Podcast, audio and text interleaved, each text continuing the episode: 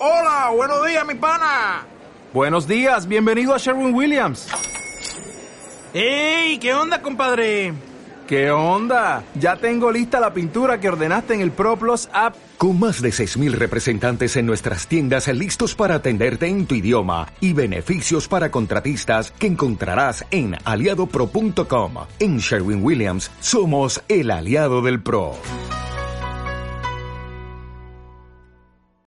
¿Quién serías hoy o cómo sería hoy tu vida si esa relación que tuviste en el pasado hubiera prosperado y no hubiera terminado?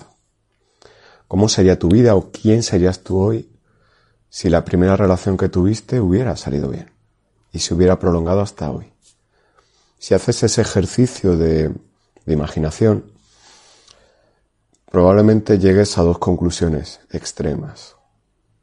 Qué pena que eso no saliera bien, porque hoy mi vida sería una vida soñada, o qué bien que eso no salió bien, porque mi versión de ese momento nunca hubiera evolucionado para llegar a ser quien yo soy ahora.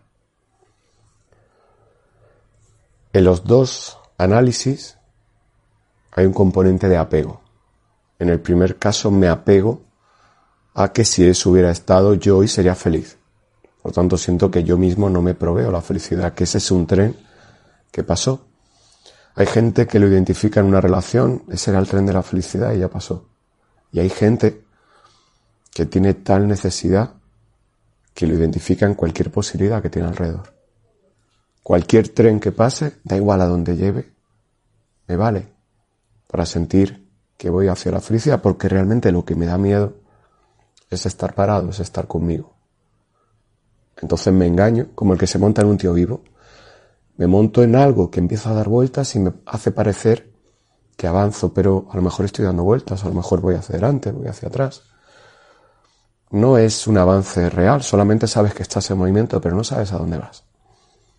En el segundo caso, hay un apego también, pero en este caso es un apego hacia la versión de ti que has creado, la versión de ti que surge de caerse y levantarse, caerse y levantarse, caerse y levantarse. Y en esa evolución la versión de ti cada vez está más validada, más testeada en un mayor número de situaciones. Es decir, cada vez las cosas que pueden derrumbar a esa versión de ti tienen que ser más intensas, porque si no, con los mismos problemas de tiempo atrás, eso ya no le supone un problema, porque ha ido avanzando, ha ido trabajándose.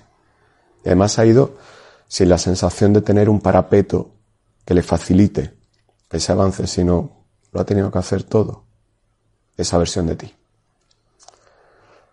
Todo esto, que al final es, hay una nube de apego alrededor, tú te puedes estar preguntando, pero el apego no era malo.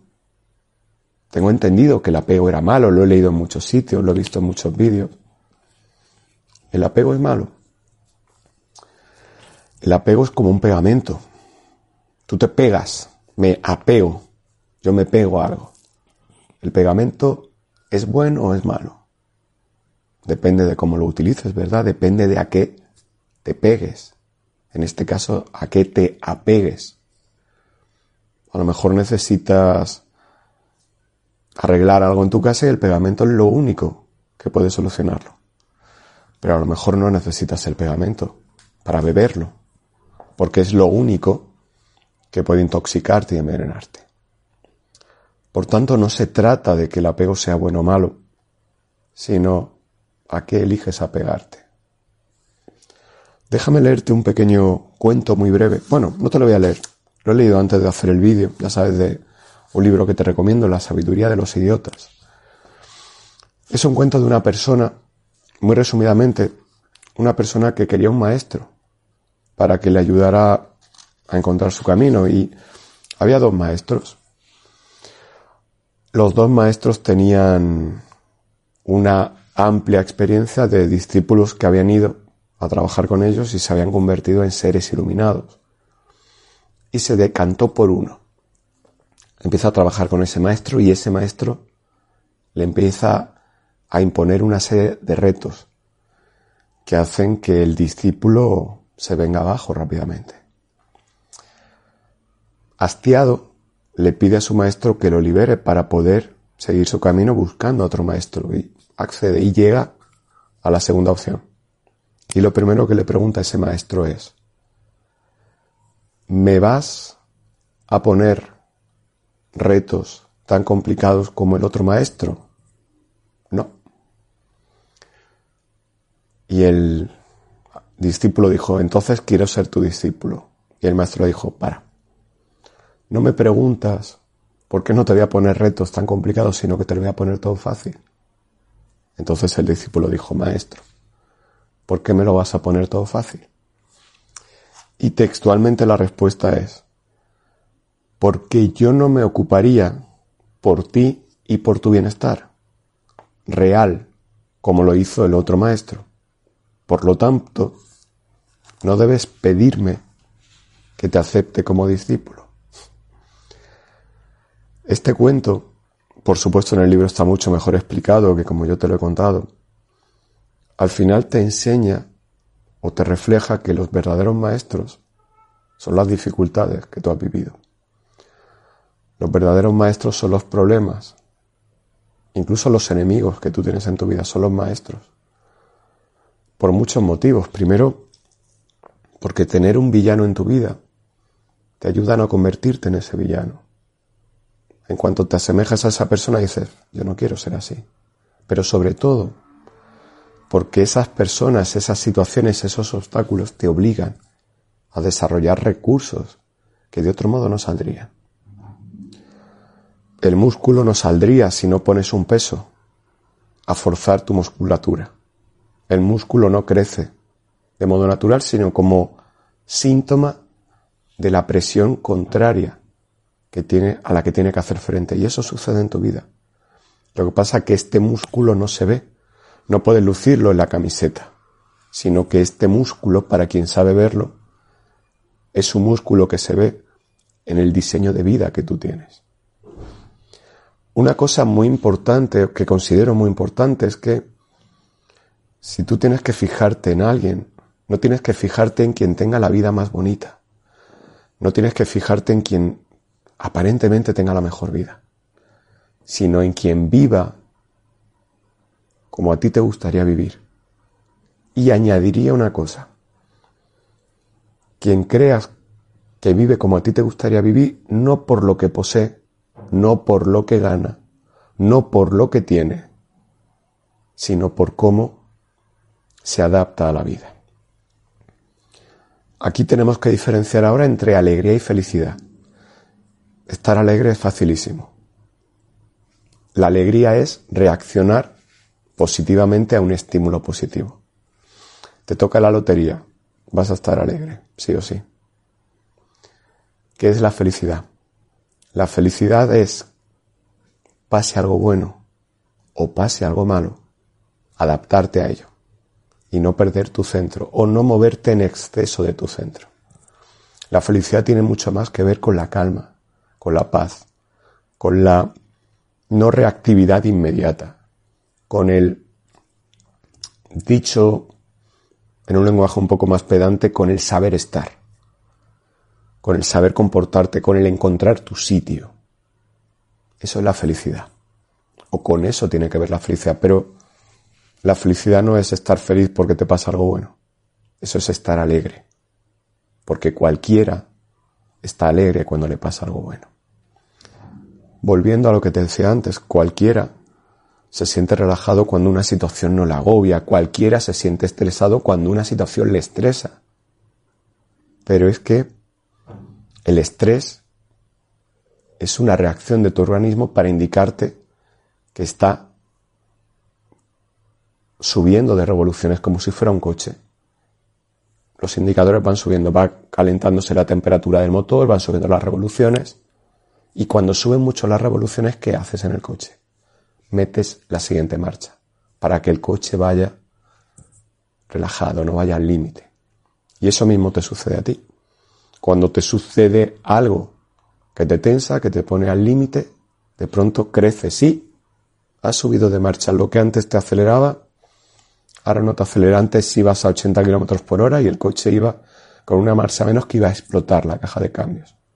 Ahora vas a 100 y el coche va en una marcha superior, bajo de revoluciones. Y todo empieza porque tú te pones a prueba. Algo, hay algo que te lleva al límite. ¿Por qué entonces a eso que nos lleva al límite lo solemos señalar como el problema, como el enemigo, como lo peor que nos ha pasado? Porque aún no hemos aprendido a meter la siguiente marcha. Porque aún no has aprendido a subir el nivel después de eso que te pasa. Como te digo, es muy fácil señalar a eso que te pone a prueba y decir, la culpa es tuya, tú eres el problema. Pero si miras hacia ti, probablemente puedas tener un momento de claridad mental, emocional, incluso espiritual, honestidad espiritual y decir, yo he permitido que eso me gane, yo he permitido que eso se imponga. Y eso es cualquier cosa. Una persona, una pareja, un amigo, un familiar, un trabajo, una circunstancia, algo que ves, algo que te toca el alma y sientes que no puedes desprenderte de ello. Y cualquier cosa que tú repites en tu vida, en tu vida está presente de modo continuado porque te da un beneficio. Sé que te puede chirriar si tú dices, bueno, pero mi vida no me gusta y no me beneficia en nada y sigo aguantando esta vida. Si aguantas tu vida, es porque te genera un beneficio. Que el beneficio sea 100, no digo que sea 100, puede ser 1, puede ser 0,0001, pero te genera un beneficio y a veces un beneficio es simplemente adaptarte a saber lo que hay. Quien vive en una cárcel toda la vida está adaptado a esa cárcel. Sabe lo que hay. Quien está condenado a cadena perpetua se adapta a estar encerrado. Sabe lo que hay y salir al patio una hora al día le resulta estimulante. Para quien vive fuera de la cárcel, estar una hora en el patio del colegio es una prisión. Todo depende de lo trabajado que estés y de la carga, la presión, el enemigo al que te estés enfrentando. Todos tenemos pruebas, todos tenemos obstáculos y creo que todos repetimos un bucle hasta que aprendemos a meter la siguiente marcha. Y el bucle es enfrentarme a lo mismo, haciendo lo mismo y esperando algo diferente. Hasta que te hartas y dices, por mucho que yo haga, claro, tú tienes el, foco puesto fuera, por mucho que yo haga, esa persona no va a tratarme mejor, no va a darme lo que no me ha dado y, ese es el problema, estás buscando fuera porque hay un apego en ti a tengo que encontrar fuera la pieza que falta. En lugar de hacer un apego positivo y decir, si me aferro a algo va a ser a mí, a mi amor propio, a mi autoestima, a mi creencia de que merezco lo mejor, a, mi confianza, buscar dentro de mí. Ese es un muy buen apego. Siempre está la opción de apegarte a alguien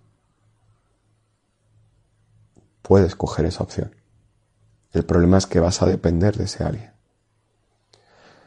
Y como te digo otras veces, esto no significa que yo te recomiende que te aísles del mundo, no. Te recomiendo que te relaciones con el mundo, pero no desde el apego. Porque cuando tú tienes relaciones porque necesitas lo que esas relaciones te proporcionan, no eres tú. No te relacionas tú con la libertad de ser tú, sino Voy a intentar no salirme del camino porque si hago algo que enfada a la otra persona, deja de darme lo que yo quiero que me dé. Así que no eres tú, eres una versión, eres una sanguijuela que trata de obtener alimento por ese ser al que se adhiere. Pero ¿y si te adhieres a ti? ¿Y si te apegas a ti? ¿Y si tú te das alimento? ¿Y si tú te das ánimo? Y si tú te responsabilizas, probablemente llegues a conocer a la mejor versión de ti. Por lo menos la versión más liberada. La versión que no siente que esté en deuda con nada ni con nadie, sino que hace lo que elige hacer. Eso no significa que tú vayas a hacer daño a nadie, ni mucho menos. Sino que lo que haces lo haces desde la libre voluntad de haberlo elegido. No porque te sientes obligado a hacerlo, porque si no se enfada. Y si se enfada, me cierra el grifo y no me da cariño. Es curioso cómo funciona la vida porque tenemos todo, tenemos todo para, para ser felices y no sabemos usarlo. Porque desde el minuto uno nos enseña, mira hacia afuera y busca algo que te haga feliz. Con lo valioso que es a través de la experiencia aprender que la verdadera lección es mira hacia adentro y hazte feliz. Aprende a hacerte feliz. Y después de que hayas hecho eso, mira hacia donde quieras. ¿Sabes lo más irónico de todo esto? Que cuando miras hacia adentro y aprendes a hacerte feliz, hay pocas cosas que atrapen tu mirada cuando miras hacia afuera.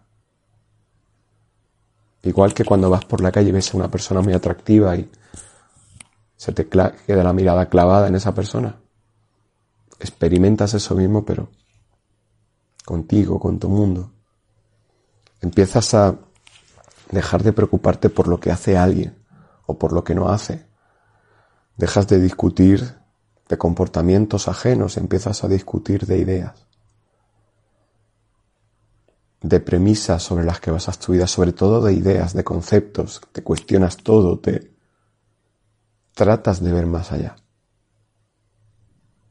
Pero si todos hiciéramos eso, probablemente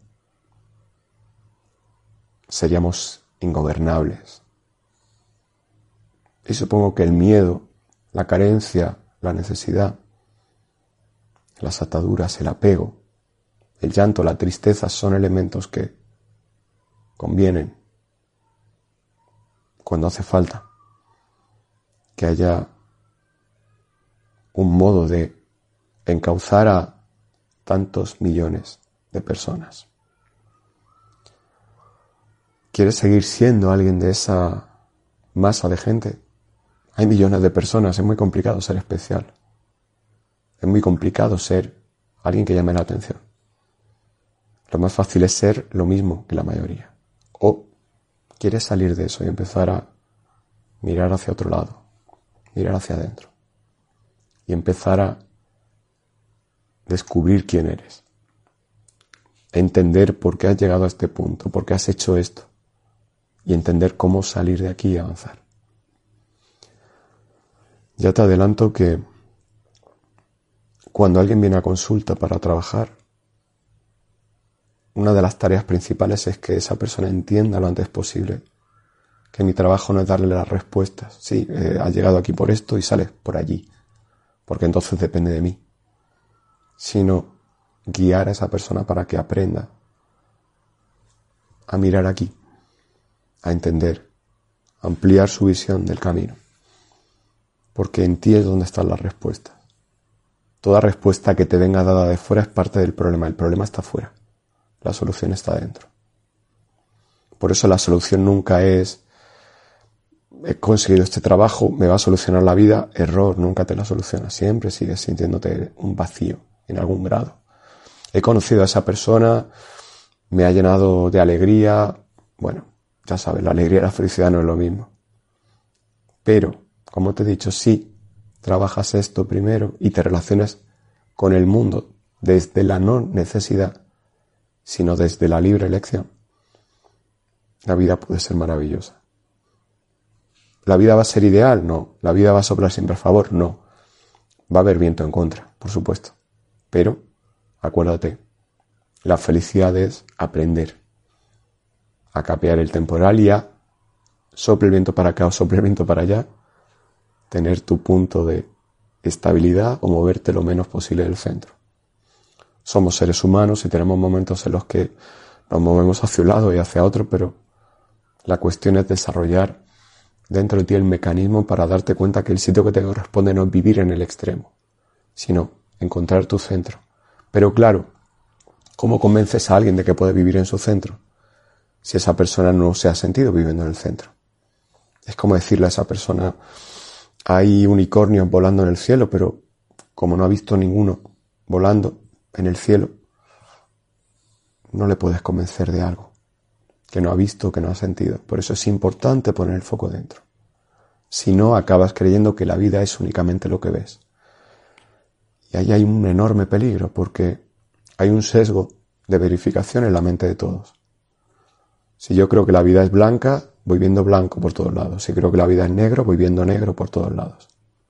Así que, si tú crees que la vida es lo que hay fuera, te aseguro que la vida es lo que hay fuera, porque tú vas a verificar eso. Pero ese sesgo enfocado en, en el interior te ayuda a subir de marcha. Y esto ya es lo que conecta con lo que te he dicho tantas veces, con crear realidad, con el doble cuántico que puedes descargar en la página, con, con tantas y tantas cosas. Mi recomendación, si esto resuena contigo, porque suena muy bien, ¿verdad? Suena interesante. Mi recomendación es que si esto resuena contigo, intentes dar un pequeño paso para acercarte a ello.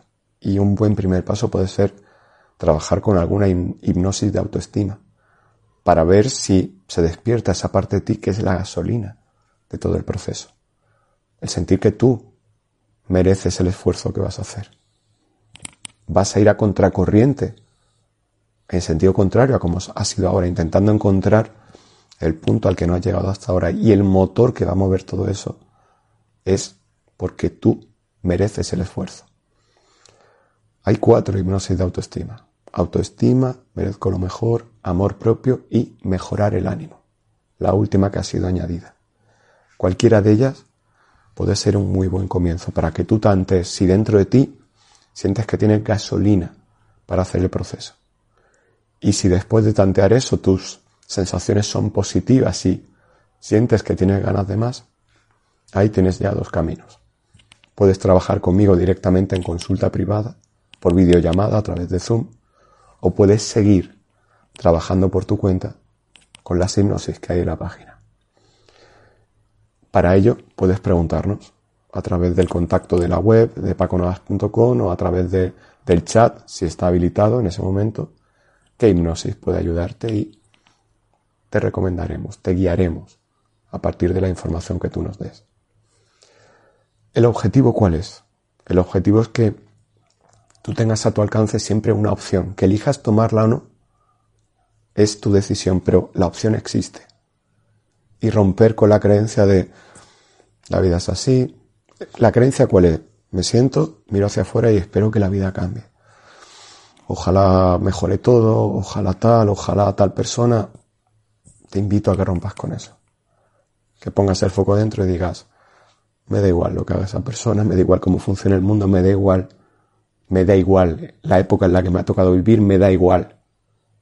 Voy a hacer que merezca la pena. Voy a disfrutar del viaje. Voy a disfrutar de la vida. Y para ello necesito reconstruir lo que siento que está destruido, recomponerme para dar pie a quien yo puedo ser. En esto la hipnosis para mí es importantísima. Así que te invito a que des por ahí tus primeros pasos si resuena contigo. Ya sabes, para todo lo que necesites, me tienes a mí y a mi equipo en paconavas.com. Muchas gracias por estar aquí un día más y hasta la próxima.